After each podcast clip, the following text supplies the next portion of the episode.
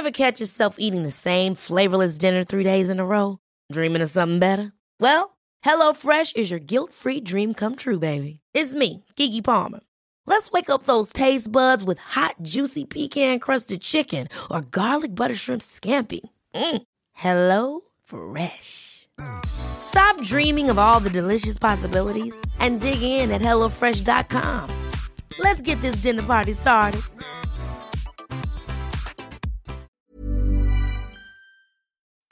Escuchas, escuchas un podcast de Dixo. Escuchas. Fuera de la caja. Con Macario Esquetino. Por Dixo, Dixo, la productora de podcast más importante en habla hispana. Bienvenidos, esto es eh, Fuera de la Caja, una nueva emisión de este podcast que hemos eh, construido para ustedes, para poder tener, eh, lo decíamos en emisiones anteriores, una nueva manera de comunicarnos, de estar en contacto, eh, que además eh, permite una exposición un poco más amplia de lo que pues puedo lograr en algunos de los otros espacios que tengo, ya sea en el financiero, en los comentarios de radio o incluso en el programa de televisión en el que comparto el espacio con eh, Ezra Shabot, que es el, jefe del programa, eh, Dinero y Poder, los, los jueves en Canal 11 a las 10 de la noche. Eh, en todos ellos, bueno, pues uno tiene un espacio relativamente pequeño, no, no se puede extender mucho. Y además, los temas pues están determinados por la agenda diaria, no es fácil incorporar temas pues un poco diferentes como los que aquí sí puedo compartir con usted. antes de empezar a platicar sobre, sobre eh, un agradecimiento especial a todos aquellos que han dedicado unos eh, segundos de su tiempo, unos minutos, a comentar acerca de, este podcast eh, y en particular hacer recomendaciones. Una muy importante que siempre me hacen es que hable yo más despacio. Eh, voy a hacer un esfuerzo, pero mm, mm, como usted eh, probablemente lo sabe, si me ha escuchado, ya sea en, televisión o en alguna conferencia, eh, suelo hablar muy, muy rápido, trataré de hacerlo un poquito más lento y sobre todo hacer una resumen hacia el final de, la emisión para poder recordarle lo que hemos platicado.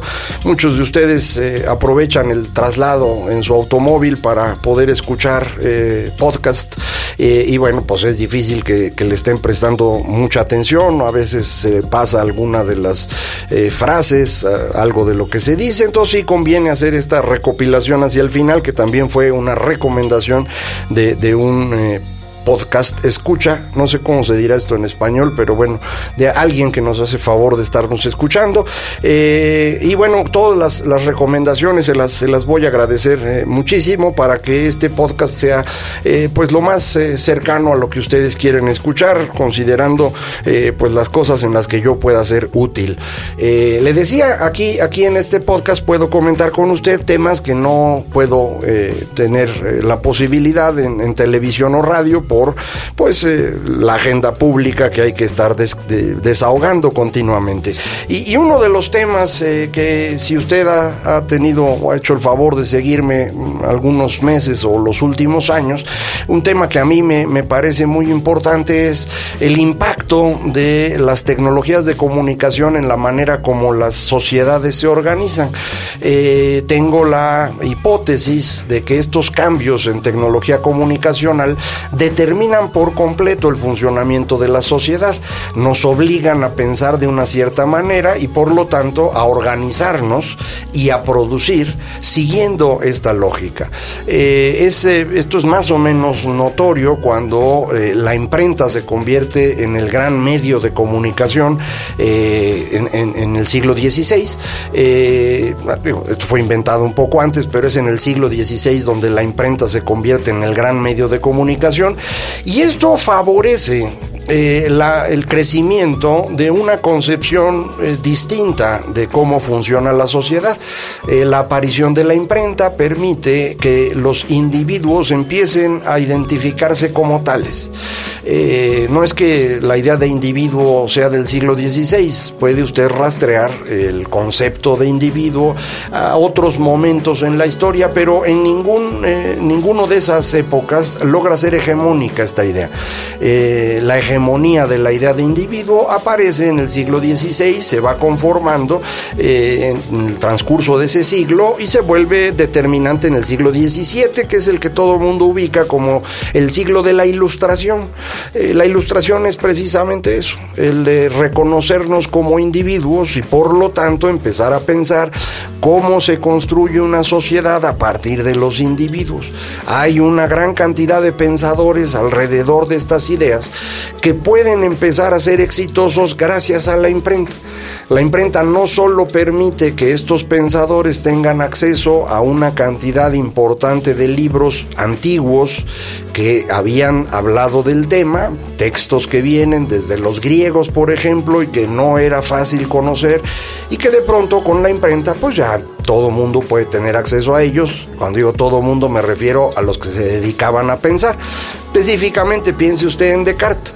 Eh, el señor Descartes es el que se le ocurre, eh, digamos, en tiempos modernos, por primera vez, la idea de que eh, estamos construidos alrededor de la razón. con esto lo que quiero decir es que uno puede construir una sociedad alrededor de la razón y no necesariamente alrededor de la religión. esto pues hoy puede parecer pues, bastante obvio, pero no lo era cuando él lo dijo a inicios del siglo XVII. Eh, mucho menos era en ese momento una idea razonable la que propone Spinoza unos años después, partiendo de Descartes, en donde pues eh, eh, Spinoza llega a la conclusión de que uno no debe en realidad considerar a Dios algo tan importante, es Dios o la naturaleza, es decir, es algo que ahí está, pero pues no le hagamos tanto caso, podemos construir la sociedad entera sin necesidad de depender de esta idea. Eh, esta forma de ir construyendo por primera vez al individuo como el eje de la sociedad es lo que va a permitir que un pequeño país empiece a construir una cantidad de riqueza nunca antes vista. Este pequeño país eh, se llamaba entonces los Países Bajos, hoy es prácticamente Holanda, eh, y en este lugar es donde las personas empiezan a construir riqueza en, un, eh, de, forma que no dependa esa riqueza ni de la iglesia ni del poder político. Eh, otra vez, esto hoy es más o menos obvio. Una persona puede hacerse rica, digamos, poniendo un negocio, dedicándose a dar clases, eh, haciendo cualquier cosa que le guste, puede ganar su dinerito y ese dinero es de él, puede comprarse su casa, puede comprarse su coche y, y esa es su propiedad. Bueno, eso no era posible antes. Eh, digo, hay momentos en los que esto tiene un poquito de importancia eh, eh, alrededor, por ejemplo, de, la Grecia helénica, estoy hablando de 200 300 años antes de Cristo, funciona más o menos así durante la República Romana, 100 años antes de Cristo, pero después de eso esto se olvida y, ser rico, tener propiedades, dependía de que uno estuviera bien visto fundamentalmente por el poder político y en buena medida también por la iglesia. Eh, me estoy concentrando para explicar esto en Europa, porque es en Europa justamente donde esto cambia cuando se inventa la imprenta. Eh, los historiadores nos dicen que la imprenta pues fue inventada originalmente por los chinos, pues es irrelevante, mano, porque no se usaba. Es decir, los chinos también inventaron la pólvora y la utilizaban para hacer fuegos artificiales que son bonitos, pero pues no ganan batallas como la pólvora cuando la utilizaron eh, los europeos. Eh, lo mismo con la imprenta. Eh, el idioma chino, la, forma de escritura china, no se presta para el uso de la imprenta como si se prestan los idiomas europeos. Por eso en Europa la imprenta tiene un impacto muy significativo que se conoce en el resto del mundo varios siglos después. O sea, no, no se trasladó de inmediato, se trasladó aquí a América, pero América en ese momento era una extensión de Europa. Entonces, esta concentración en Europa del análisis eh, obedece a esa razón, no es porque seamos eurocéntricos ni mucho menos. ¿Qué es entonces lo que, lo que ocurre cuando se inventa la imprenta? Pues que tenemos la posibilidad de identificar al individuo como el eje alrededor del cual se crea la sociedad. Y si esto es así, pues entonces el individuo puede tener propiedades sin depender para ello de que lo vea bien ni el poder político ni la iglesia. Evidentemente esto no le gustó a ninguno de los dos. La lucha contra la iglesia ocurre primero al interior de la iglesia misma, es el periodo que conocemos como la Reforma Protestante, que precisamente es exitosa gracias a la imprenta. Usted ha escuchado mucho acerca de cómo eh, el Lutero, el monje agustino, eh, clavó unas ideas en la puerta de su iglesia en Wittenberg eh, eh, en el día de Todos Santos de 1517. Bueno, en realidad eh, no sabemos si la clavó o no la clavó en la puerta. Lo que sí sabemos es que sus amigos tomaron esas 95 ideas o 95 tesis y las imprimieron y las repartieron por todos lados. Y eso es lo que generó un apoyo popular para Lutero, que hizo imposible a la Iglesia Católica destruirlo, como lo habían hecho en, en ocasiones anteriores con otras personas que habían propuesto ideas muy similares a las de Lutero. No es que Lutero sea el primero que se enfrenta a la Iglesia, es el primero que le gana. Y le gana gracias a la imprenta. Eh, bueno, esta imprenta, insisto, además permite que las personas empiecen a pensar que pueden tener un éxito eh, terrenal más allá de la iglesia y más allá del poder. Y esto empieza en los Países Bajos. Y hay guerras para tratar de impedir que los Países Bajos sean exitosos. Pero pues ganan los Países Bajos, empiezan a construir este centro de poder que, empieza a desarrollarse en esa región. Es el primer lugar en donde podríamos hablar de capitalismo propiamente. Eh, y esto se va a extender a Reino Unido con esta cosa que se llama la Revolución Gloriosa en 1688, después de un intento de regreso de un rey católico a, Inglaterra, eh, los eh, nobles deciden invitar como rey al señor William d'Orange.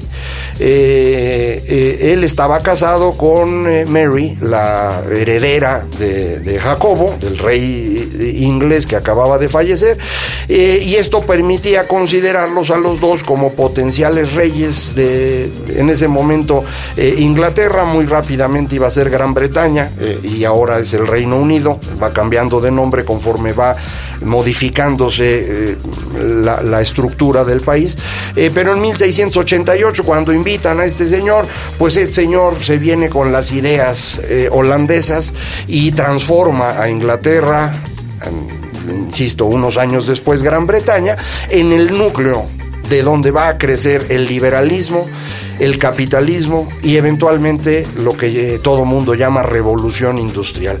Es decir, la gran transformación del mundo que nos permite desarrollar los niveles de riqueza que hoy ve usted en todo el planeta, tiene su origen en esta imprenta. La imprenta nos permite imaginarnos no como una comunidad o como una sociedad dependiente del poder terrenal o del poder espiritual de la iglesia, sino como la asociación de individuos. Esta asociación de individuos en los que cada uno de ellos puede tener propiedad de ahí viene eventualmente la idea de los derechos humanos, del derecho de las personas como individuos. Y de ahí viene la idea de la democracia, es decir, el gobierno construido con base en lo que todos los individuos quieren hacer. Como no sabemos qué quieren hacer todos, nuestra mejor forma de resolver los problemas de la sociedad es preguntando a la mayoría qué quiere. Eso es la democracia. Y hemos ido construyendo reglas para que esto funcione más o menos bien y no lo hicimos de un día para otro. Esto tarda siglos y en ese proceso fuimos eh, cambiando nuestra manera de pensar. Entonces, la, imprenta nos permite pensar de una manera muy diferente a como se pensaba antes, nos permite construir ideas eh, distintas eh, que, que, no solo afectan digamos, eh, cómo una persona escribe o cómo una persona pinta, sino que afectan a la sociedad por completo. Es decir, las formas de comunicación nos obligan a pensar a la sociedad de manera diferente y por lo tanto a organizarnos de manera diferente.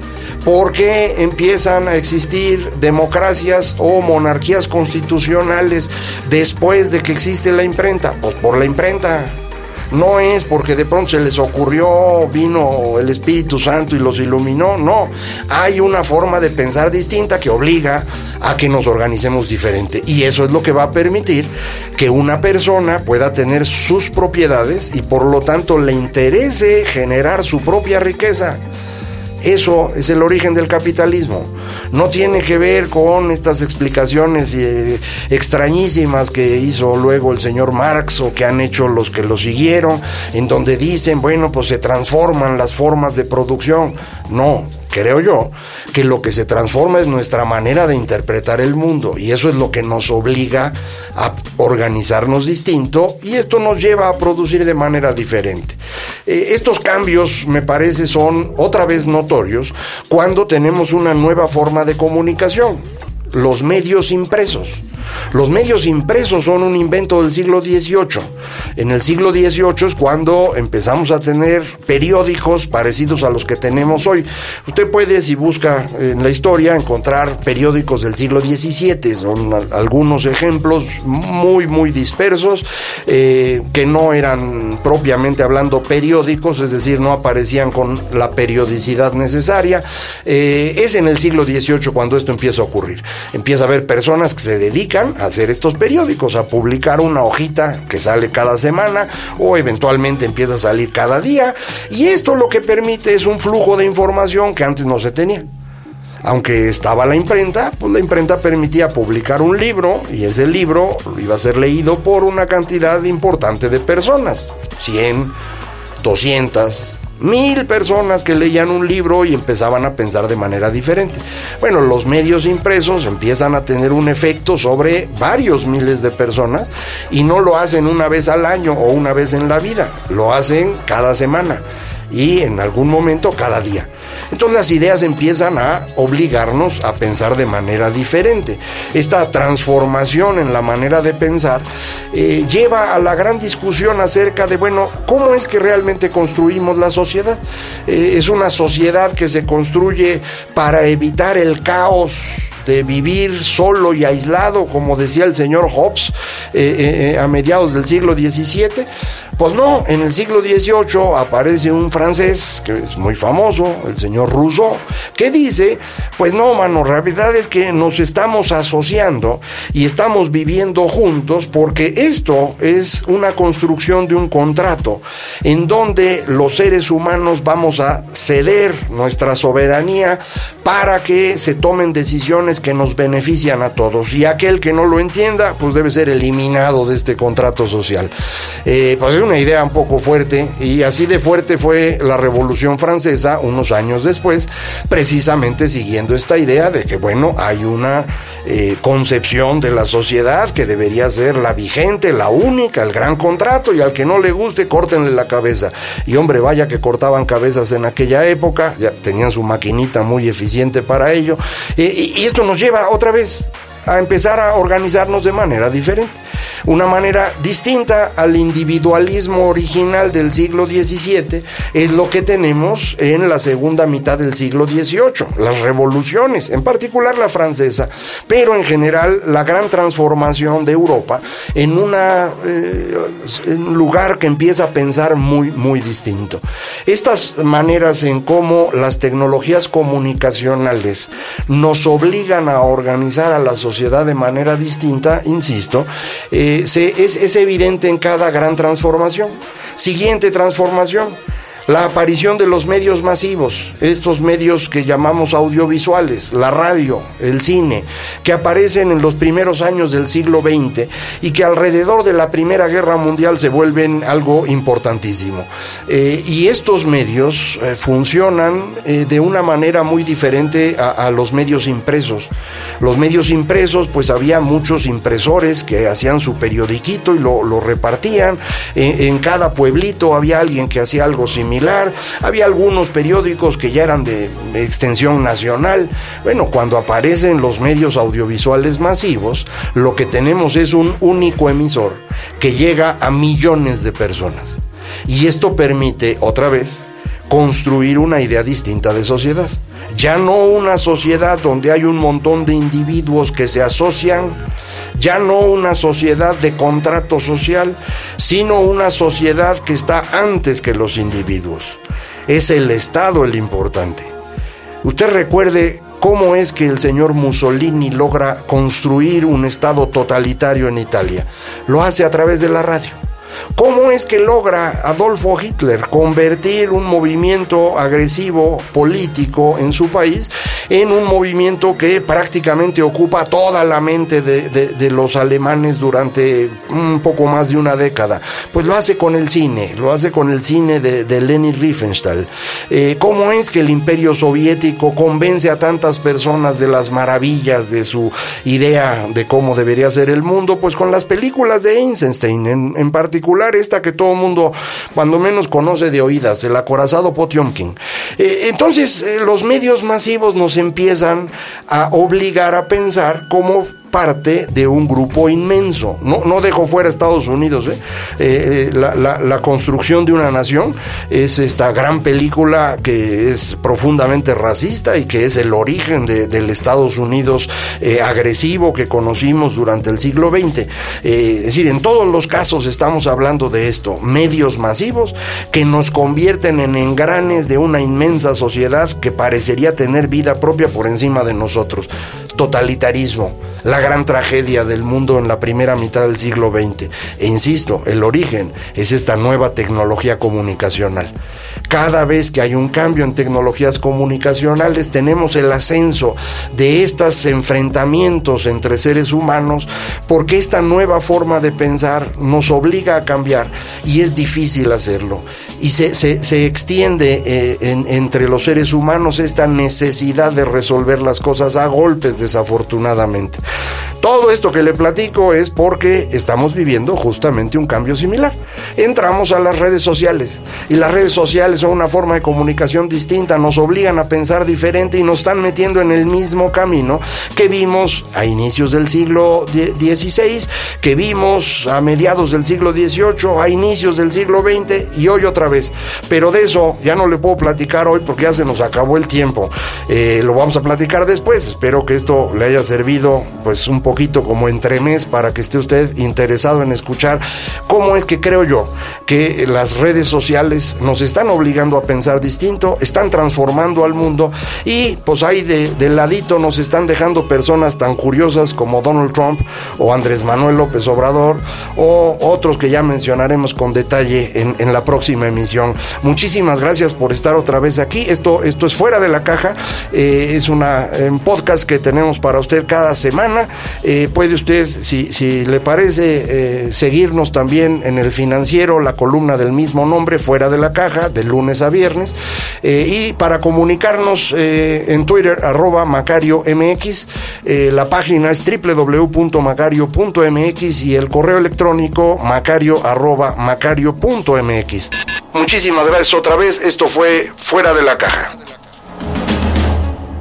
Dixo presentó Fuera de la caja con Macario Esquetino.